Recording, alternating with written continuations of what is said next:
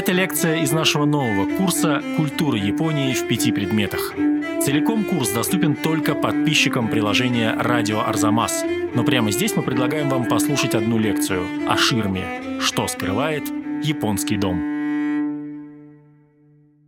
Японское слово «ширма» – «биобу» состоит из двух иероглифов – «огораживать» и «ветер». В самом этом слове скрыта очевидная функция этого предмета интерьера, но, как это часто бывает, в японской бытовой и художественной традиции ширма занимает гораздо большее место. В первую очередь давайте поговорим об архитектуре Японии и о том интерьере, в котором ширма традиционно находилась. Вообще японский дом от деревенской усадьбы до императорского дворца представляет собой очень простую конструкцию. Она опирается на несущие столбы с широко расставленными балками, а несущие стены почти всегда отсутствуют. Легкие деревянные стены-перегородки могут трансформировать это пространство, могут превращать его в анфиладу покоев или залов, или открывать внутреннее пространство дома в сад, делая из комнат большие террасы, обращенные во внешний мир. Такая конструкция, с одной стороны, очень хорошо подходит знойному японскому лету, но, с другой стороны, она очень хорошо подходит и сейсмологическим условиям Японии, когда при землетрясениях сложные конструкции с несущими стенами и фундаментами, несомненно, страдают гораздо больше, чем легкие постройки без фундамента и состоящие из небольшого количества опорных столбов. Однако эта конструкция, несмотря на свое удобство, делает сложным зонирование внутри помещений. Например, как выгородить некое спальное место, комнату заболевшего человека или любое другое личное интимное пространство. Здесь и появляется очередная функция ширмы, функция зонирования интерьера. Кроме того, что это позволяет создавать из больших залов небольшие помещения, хотя и открытые друг другу, такое зонирование, оно отвечало еще и требованиям социальных отношений в Японии в средние века. Можно сказать, что ширмы помогали создавать социальные дистанции в подлинном смысле этого выражения. При необходимости в большом зале 3-4 ширмы могли создать такой интерьер, в котором во время приемов, одновременно, не нарушая этикета, могли присутствовать многочисленные гости. А в спальных покоях или рабочих кабинетах было вполне достаточно одной, максимум двух ширм, которые разделяют личное пространство хозяев и открытое для внешних людей. Читая средневековую литературу Японии, дневники и новеллы, и знаменитый роман «Повесть о блистательном принце» конца X – начала XI века придворной дамы Мурасаки Сикибу, мы часто встречаем ситуацию, в которой герои ведут беседу через ширму. И их обмен стихотворными или разговорными репликами, как правило, является продолжением переписки, которая ведется между ними в предшествующих главах. Женщина высших слоев общества в средневековой культуре Японии всегда была почти невидимой для внешнего мира. Существовала обособленная женская половина дома, и очень строго соблюдалась граница в общении с чужими. Редкие и всегда хорошо скрытые от постороннего глаза выезды женщины из дома обеспечивались охраной, специальными паланкинами с зашторенными окнами, и сама женщина выходила обязательно, накинув на голову газовую или шелковую ткань для того, чтобы ее лица было не рассмотреть. Это, конечно, связано не только с подчиненным положением женщины в иерархии древнего общества, но еще и с тем, что по представлениям древних культур, в том числе и древних дальневосточных культур, женщина была во многом ответственна за чистоту дома, за сакральную, ритуальную чистоту, а взгляд на женщину мог принести ей порчу или любые другие неблагоприятные воздействия. Мужчина отвечал за связь дома с внешним миром, женщина – за сохранение внутреннего мира дома. Впрочем, в придворной среде японского средневековья, несмотря на свою уединенность и как бы невидимость, именно женщины формировали культурный облик своей эпохи. Большинство дневников, эссе, романов, по которым мы судим о эпохе Хэйян, блистательной эпохе IX-XI веков, были написаны придворными дамами. Все эти женщины были грамотны. Они получали очень достойное образование и по долгу службы при дворе получали возможность упражняться в каллиграфии и в стихосложении.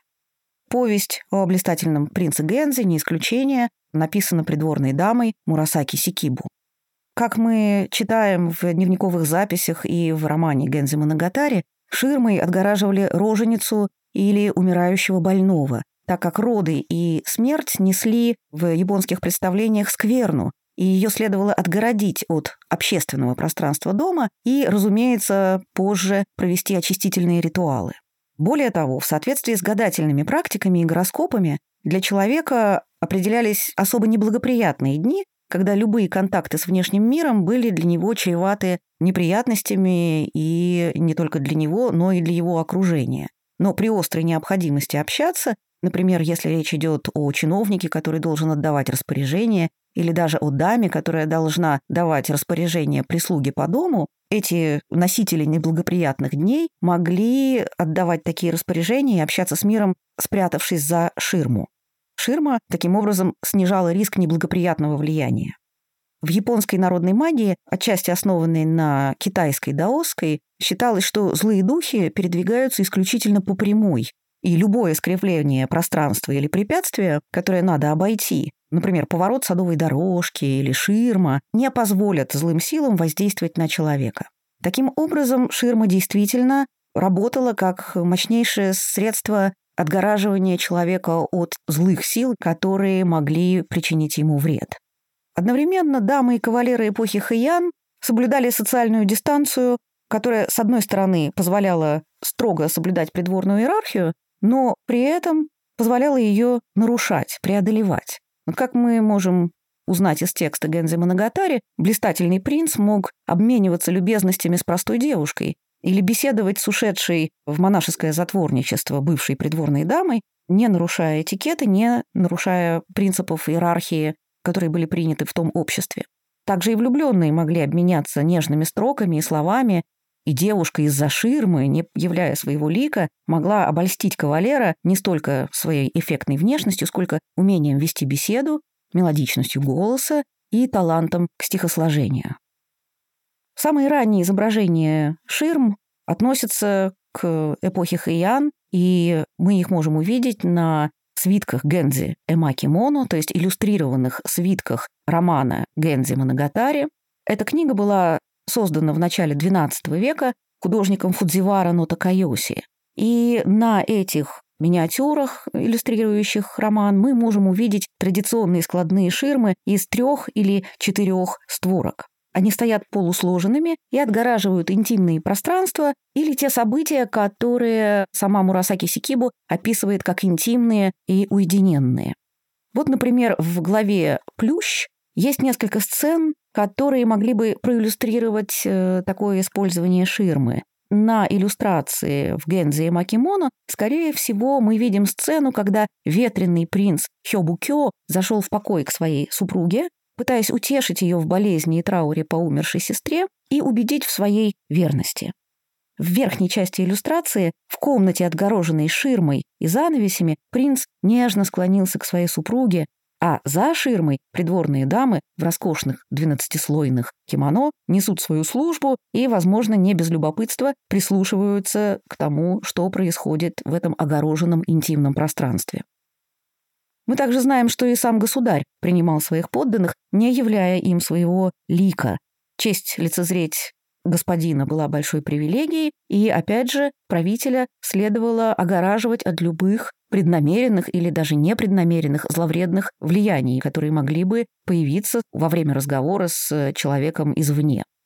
В более поздние времена, когда с XIII века страной фактически управляло самурайское сословие, мы можем встретить и такие ситуации, когда даже вассалы военных князей получали приказы или отчитывались о своих военных и политических достижениях сокрытому за ширмой господину.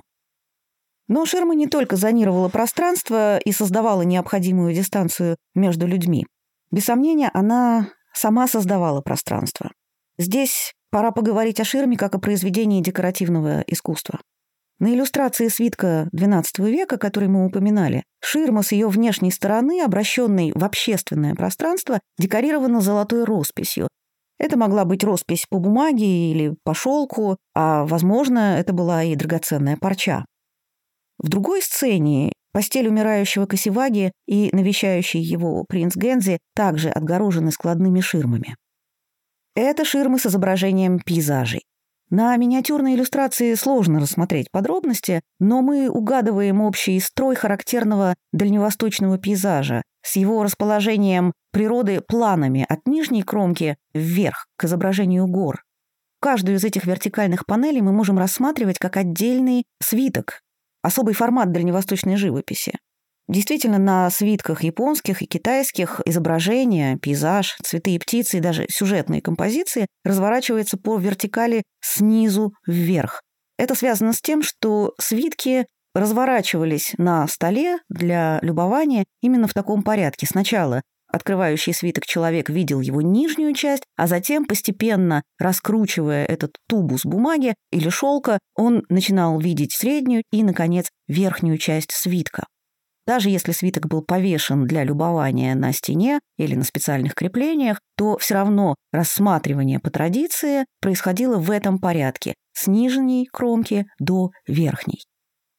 В коллекции Национального музея Киото хранится самая ранняя из сохранившихся ширм, которая была создана в XI веке.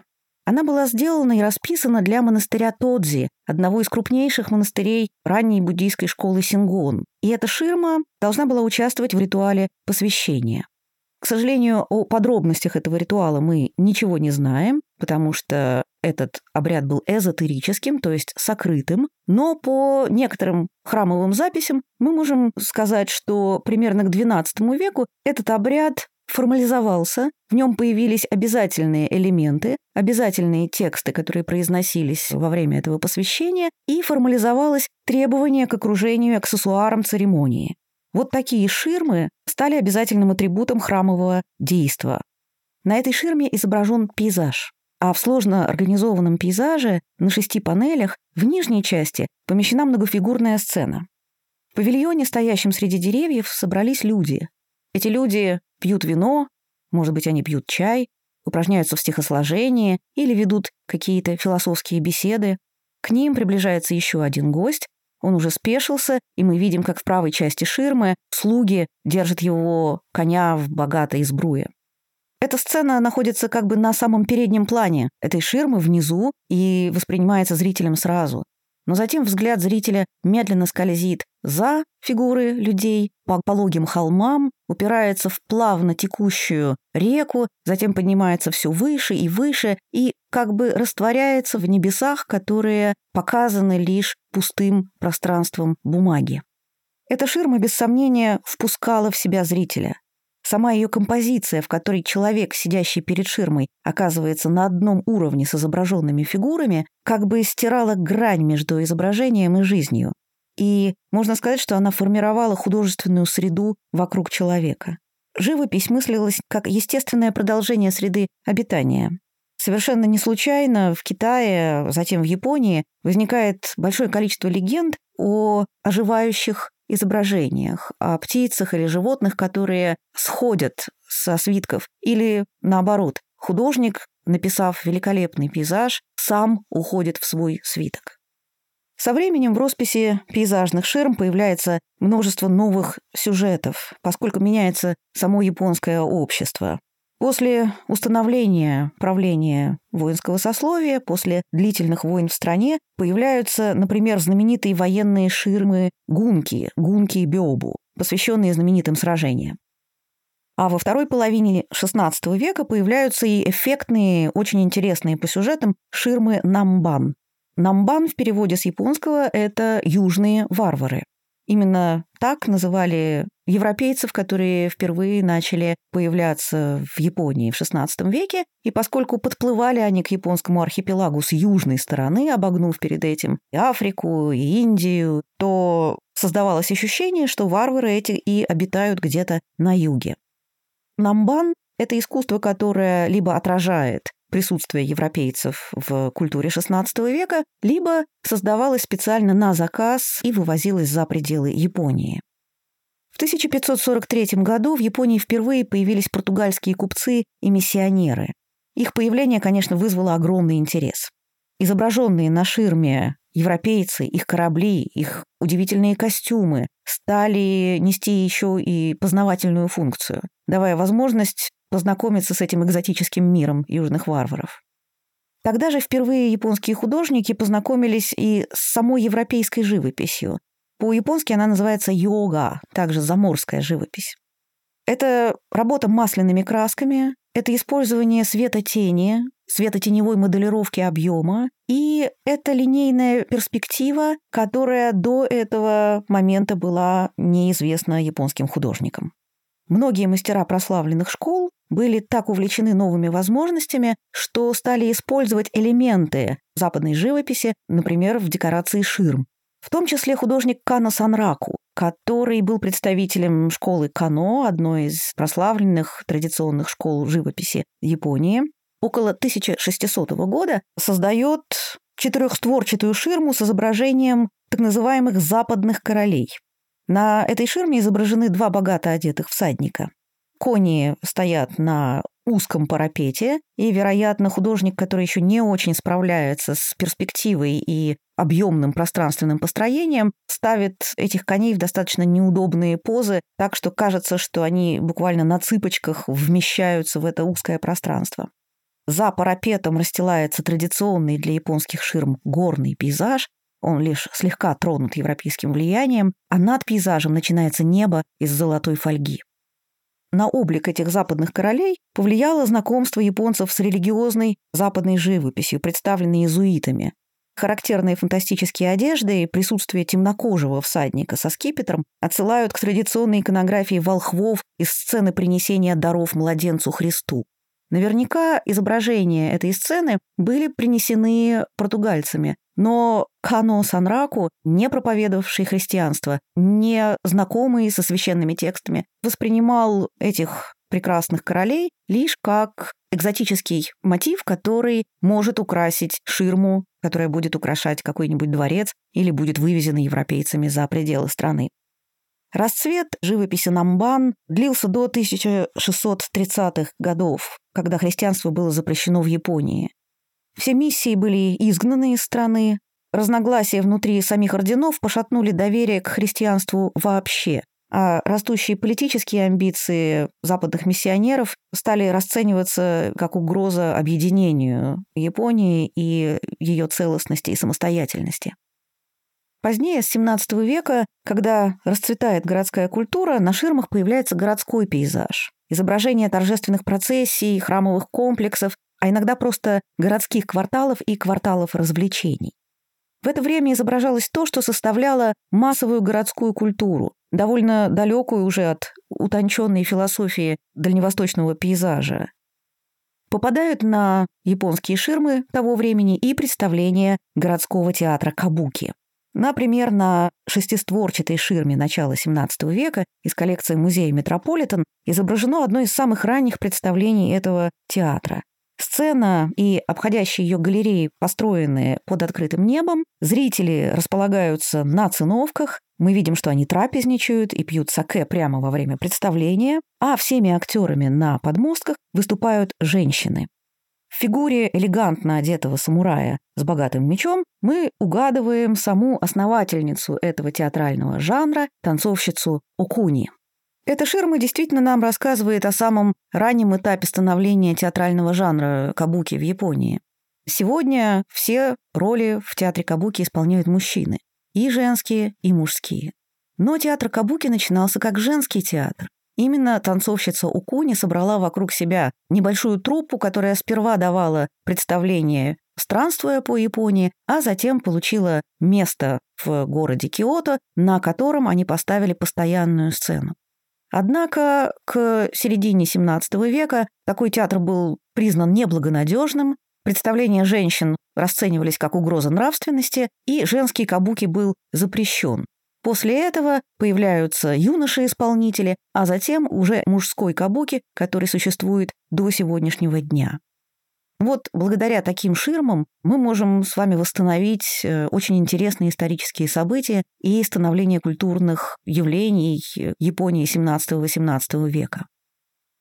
Свитковое построение отдельных панелей ширмы не могло передать широких панорам с большим числом персонажей и постройками. Для новых сюжетов постепенно вырабатываются новые живописные приемы.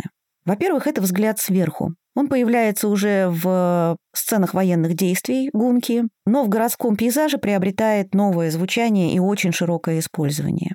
Художник словно помещает зрителя на высокий холм, а иногда кажется, что просто зритель парит над городом, и художник дает э, зрителю очень широкий обзор природы или событий. Для эффекта глубины пространства используется построение планами, когда постройки, группы войск и даже отдельные сюжетные сценки разделены купами деревьев или условными облаками. И эти же деревья и облака, они не просто разделяют отдельные сцены, но и дают эффект глубины, как будто бы создавая такое уплотненное пространство и имитируя таким образом перспективу. Использование золотых фонов в росписи ширм появилось, вероятно, еще в XVI веке, когда страна после длительного периода междоусобных войн стала объединяться под властью крупных военных лидеров.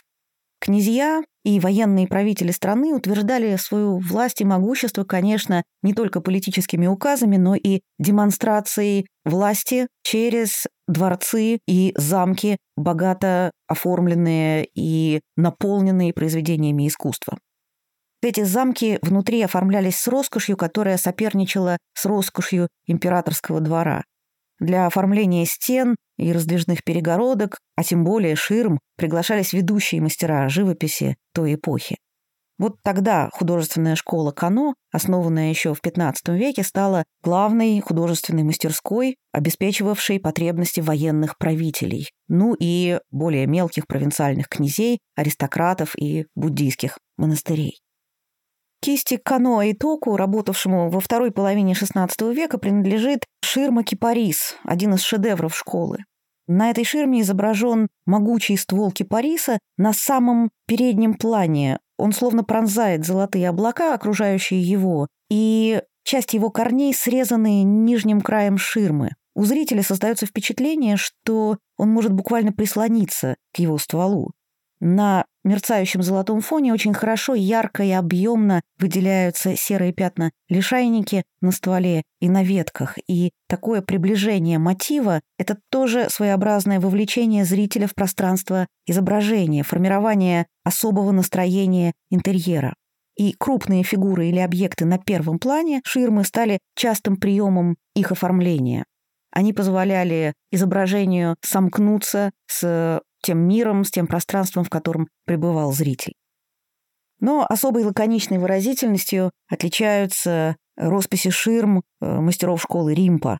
Эта школа оформилась в XVII – начале XVIII века. Выдающимся мастером этого направления был Агата Корин.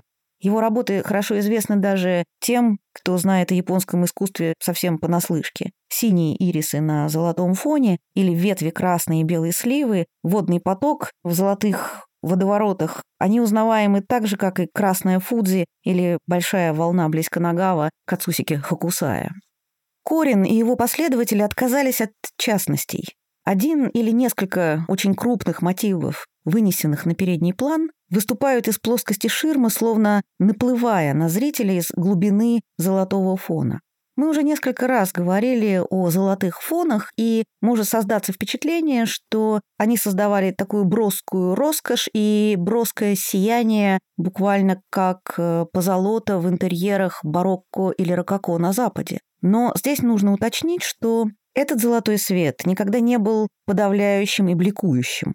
Во-первых, уложенные друг на друга золотые листики формировали сложную рельефную поверхность. И границы между этими листами золота, они были нерегулярны. Они создавали такую сеть паутины, попадая на которую свет начинал мерцать, преломляться и не создавать яркого блика. Во-вторых, в японские помещения редко попадал прямой солнечный свет. Свет проходил в помещение через проемы и решетки, обклеенные бумагой, и бумага мягко рассеивала свет, позволяя ему заполнять пространство даже без четко ощутимого источника освещения. Вот благодаря этому золотые фоны росписей мягко мерцали, но никогда не отвлекали внимание от росписи, никогда не были подавляющие роскошными. Таким образом, фон приобретал определенную глубину, создавал ощущение бескрайнего пространства за написанными объектами. Этот фон был пустотой, заполненной движением света. Представление о художественной пустоте, то есть о незаполненном листе или о золотом фоне без изображения, восходит к буддийскому представлению шуньята. Это одно из основных понятий классического буддизма, и в буддизме дзен, который был глубоко воспринят в Японии, шуньята приобретает специфическое значение. Это не просто пустота, это великое первоначало, из которого рождается все сущее. Это некая высшая истинность, до разделения мира на противоположности. Черное, белое, прекрасное, безобразное — это изначальное единство предвечной гармонии мира. Таким образом, в изобразительном искусстве пустота воспринимается как мир вообще, как весь комплекс объектов видимого мира, который даже не изображенный, все равно потенциально присутствует в любой картине. Ну, конечно, вряд ли японские художники, создавая ширмы, придерживались именно буквы буддийского закона. Эти представления настолько глубоко вошли в национальную эстетику, что не требовали специальной артикуляции, специального осознания. Свобода японских мастеров во владении пространством и владением этой пустотой особенно видна в монохромной живописи суми-э, Ширмы, расписанные в такой манере, они встречаются у многих мастеров живописи, и Кано, и Тоса, работавших одновременно, и у художников Римпа, и у их предшественников и последователей. Образцами для японских художников послужили монохромные свитки китайских мастеров. И традиционно монохромные ширмы чаще встречаются не в парадных залах, а в кабинетах книжников, ученых, в монастырях и в покоях буддийских наставников. Такая монохромная ширма представляет собой философское искусство, а не демонстрирует роскошь и социальное положение владельца замка. Одно из самых загадочных произведений японской росписи ширм в монохромной манере является пара шестистворчатых ширм работы Хасегава Тохаку, художника XVI – начала XVII века. Эта ширма хранится в Токийском национальном музее и называется она «Сосновый лес». Сосны на этой ширме изображены в тумане, штрихами черной туши разной насыщенности, от черного до почти прозрачного серого. Группы деревьев выступают в тумане и растворяются в нем, создавая немного беспокойный ритм черных мазков, вертикальных штрихов, которыми показаны длинные иглы. В этой ширме мы не видим линии горизонта. В ней нет любых привязок и визуальных точек для ориентации в пространстве. Этот лес как бы висит в пустоте и производит впечатление зачарованного. Как будто он существует лишь в воображении. И огромные поля пустого бумажного листа с особой выразительностью и тонкостью передает бескрайнее, беззвучное, туманное, мистически напряженное пространство. Этот прием называется йохаку, осмысленная пустота в японской живописи. В фильме Акиры Курасавы «Трон крови», снятом в 1957 году по пьесе Вильяма Шекспира «Макбет», можно увидеть, мне кажется, почти точную цитату из Тохаку. В соответствии с предсказаниями ведьм, лес у Шекспира — это Бернамский лес. Неуклонно надвигается из тумана на замок.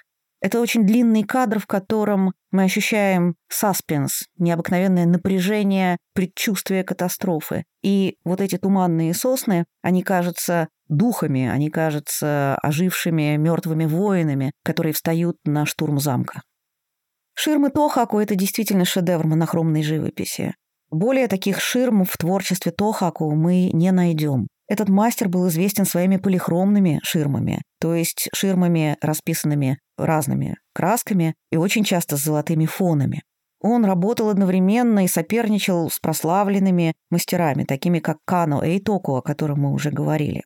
Современные специалисты предполагают, что эти ширмы либо не были закончены, либо в их оформлении была использована бумага с эскизом или предварительным наброском последующего полихромного изображения. Ну, трудно себе представить такой же лаконизм в цвете с золотым фоном. Однако в галерее Лондон в Токио хранится удивительная работа мастера. Это пара ширм Ива в четыре времени года, на которых на золотом фоне темно-зеленой краской изображены склоняющиеся к невидимой воде ветки ивы с длинными листьями и не спадающие побеги с юной пушистой листвой, они написаны так же, как и сосновые иглы, вертикальными мазками с разной насыщенностью цвета, с едва намеченными полупрозрачными стволами. Вот существование такой лаконичной и полной пустоты ширмы в цвете вполне допускает, что, перенеся свой эскиз в цвет, Тохаку мог бы сохранить то настроение, которое угадывается в монохромном сосновом лесу. Однако мы никогда не узнаем, каковы были намерения художника, и сосновый лес продолжает оставаться одной из самых поразительных японских ширм. Существовали и ширмы, украшенные каллиграфией. Эта каллиграфия могла быть поэзией, это могли быть выдержки из знаменитых романов, ширмы могли сочетать каллиграфию и живопись, когда изображение служило иллюстрацией к каллиграфии, и наоборот, каллиграфия поддерживала своим стилем и содержанием изображенное на самой ширме. Горожане из низших сословий, не получивших классического образования, предпочитали ширмы с яркими цветами, с птицами, символизирующими достаток и преуспеяние, с юмористическими сценками, которые служили своеобразной книгой на ширме. Очень часто городские ширмы обклеивались гравюрой у Киоэ, и также бумажные экраны знаменитых прославленных художников, когда переставали служить своей основной функции на веере, могли переклеиваться на бумажную ширму. И таким образом пространство наполнялось произведениями выдающихся художников. Эти вещи окружали японцев до тех пор, пока большинство населения жило в традиционных домах старой архитектуры. С начала XX века японцы начинают постепенно переселяться в дома западного типа, где ширма уже не имеет такой функции зонирования пространства, и, в конце концов, она просто слишком велика для небольших площадей, квартир и даже богатых домов. Конце XIX века японские мастера начинают делать ширмы специально для западных покупателей экспортные ширмы, отвечавшие массовому вкусу западного рынка и спросу на экзотическую Японию. Здесь, как и в других видах прикладного и декоративного искусства Японии, мастера начинают использовать те материалы, которые, в общем, не характерны для японского искусства. Ну, например, деревянные рамы ширм начинают инкрустироваться перламутром, полудрагоценными камнями, слоновой костью это красивые, яркие, броские материалы, которые очень востребованы на Западе, но тем не менее они делают ширму довольно малофункциональной, потому что при ее использовании, складывании, раскладывании дерево начинает рассыхаться, а следовательно все эти инкрустации начинают выпадать, и ширма приобретает вовсе не такой парадный вид, который задумывался изначально. Более того, на деревянные рамы часто натягивается шелк с вышивками, очень сложные вышивки шелковой гладью создавались в нескольких мастерских в Японии, в том числе в Киото, и эти вышивки могли изображать как классические живописные объекты для Японии, это цветы и птицы, травы, пейзажи, так и, например, новые для японцев анималистические сцены с изображением тигров, львов, ну или, например, такие символы Японии, как феникс или дракон.